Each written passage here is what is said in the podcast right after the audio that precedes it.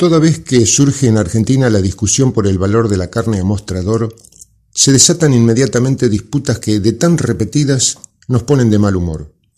Cuando esto ocurre, los medios de comunicación abren sus puertas a la opinión de empresarios y profesionales demasiado implicados en el negocio del kilo vivo, y dejan afuera a expertos que tienen una visión absolutamente inversa a las que nos tratan de imponer. Pero claro, las puertas de los medios de difusión, ya se sabe, no se le abren a cualquiera. De la disputa entre el consumo interno y la exportación se salta olímpicamente a hablar de la propiedad privada, de quiénes son los que trabajan la tierra, y aparecen así los derechos inviolables, aunque envistan contra los cimientos de la economía nacional. Pedro Peretti fue director titular de la Federación Agraria Argentina y coautor del libro La Argentina Agropecuaria, propuestas para una agricultura nacional y popular de rostro humano. Hace mucho tiempo que brega para que de una vez por todas la agricultura familiar se convierta en verdadera protagonista. Durante una entrevista televisiva dejó conceptos muy claros y una mirada muy distinta de la que trata de imponer el poder económico nacional. Escúchalo.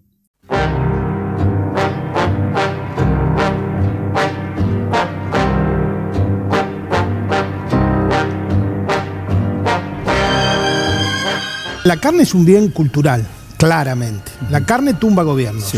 La carne es un bien político, todo precio es político, y yo creo que acá el principal problema que tiene el sector es que no hay la suficiente cantidad de oferta de carne para atender el mercado externo y para atender el mercado interno. Decían los compañeros de, la Internacional Progresista de, París, eh, un entreco argentino vale 40 euros entre venderle a 40 euros a, la exportación y venderle a mil pesos en el argentino, el Coto elige claramente venderle a, la exportación, no va a vender acá. y si no se lo lleva a China y la... A ver, la carne aumentó el 22% el último año en el mercado internacional. Todos los precios vuelan. El trigo, la harina va a tener problemas también. Primero, hay inflación en el mundo. Y segundo, que nosotros estamos incorporando esa inflación de lleno a la mesa de los argentinos porque no tenemos ningún eh, mecanismo protectivo que administre ese conflicto entre el mercado internacional y el mercado nacional. Lo destruimos en la década del 90 la Junta Nacional de Carne, Junta Nacional de Grano, Instituto Nacional de Yerba Mate, hicimos polvo todos esos mecanismos que habíamos creado en la segunda mitad del siglo XX, lo hicimos polvo y ahora quedamos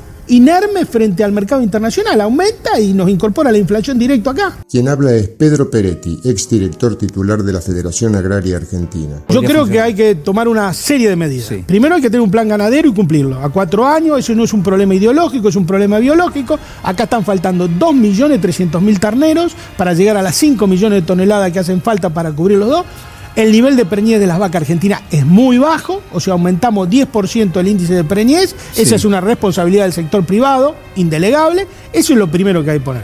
No puede ser que le den las posiciones dominantes que le dan al supermercado. No puede ser que Coto, la anónima, tengan el filo, el transporte, el frigorífico consumero, el frigorífico exportador y la góndola. Son conceptos de Pedro Peretti, ex director titular de la Federación Agraria Argentina. No puede ser Liniers el único mercado público de referencia en la República Argentina.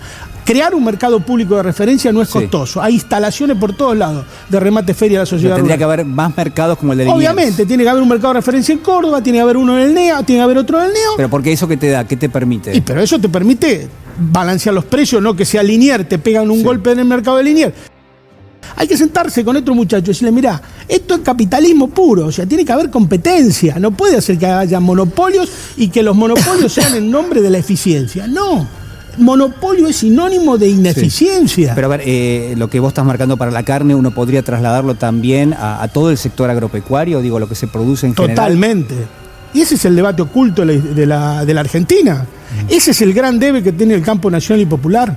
No haber discutido la política agropecuaria, haber tercerizado el debate agropecuario en la República Argentina, habérselo dejado a los grupos neoliberales, a la derecha neoliberal, y haber asumido como propio algunos preceptos del neoliberalismo agrario y transformarlo como realidad.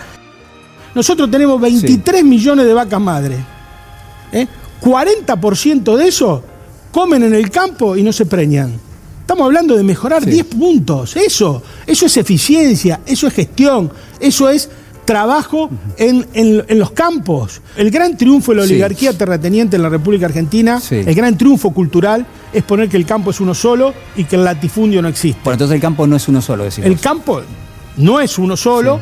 y el latifundio existe. Y la concentración económica es en fondo, en última instancia, el problema central del precio de los alimentos porque vos tomás los puertos, tomás la exportación de grano, tomás todo, y en todo encontrás concentración. Tomás el, uso y tenencia de la tierra y te encontrás que, qué sé yo, que Adecoagro el último año sembró 800, nosotros sembramos 33 millones de hectáreas en la República Argentina de los cinco primeros cultivos, y Adecoagro solo sembró 800 mil. Digo, y tenés 10 pules de siembra que sembraron otro millón. Fíjate, el nivel de concentración es bestial.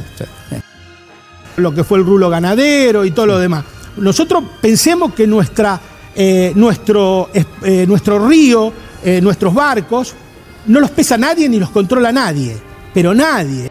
Digo, a mí me llama mucho la atención que estemos renegociando con el Fondo Monetario Internacional y no esté arriba de la mesa el control de las empresas exportadoras de la República Argentina. ¿Con qué le vamos a pagar al fondo? O sea, si no le cobramos a ellos, si ellos no pagan lo que corresponde, vamos a tener que seguir pagando los que no usamos la deuda.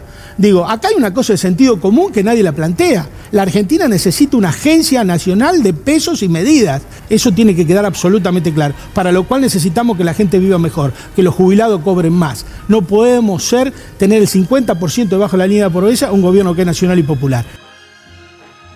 Vos te preguntarás, ¿Cómo se vinculan estas declaraciones con el carácter de Somos Grandes, un programa destinado a jubilados, pensionados y adultos mayores en general? ¿Qué tiene que hacer Pedro Peretti entre nosotros?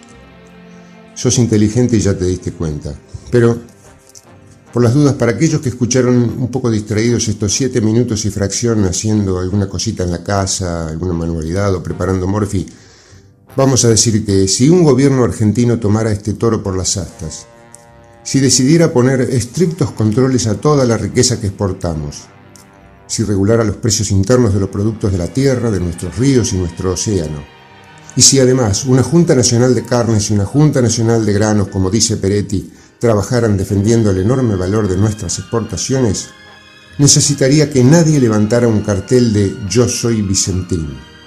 Y además que fueran millones los que nos pusiéramos codo a codo para darle la fuerza humana necesaria en cada proyecto nacional.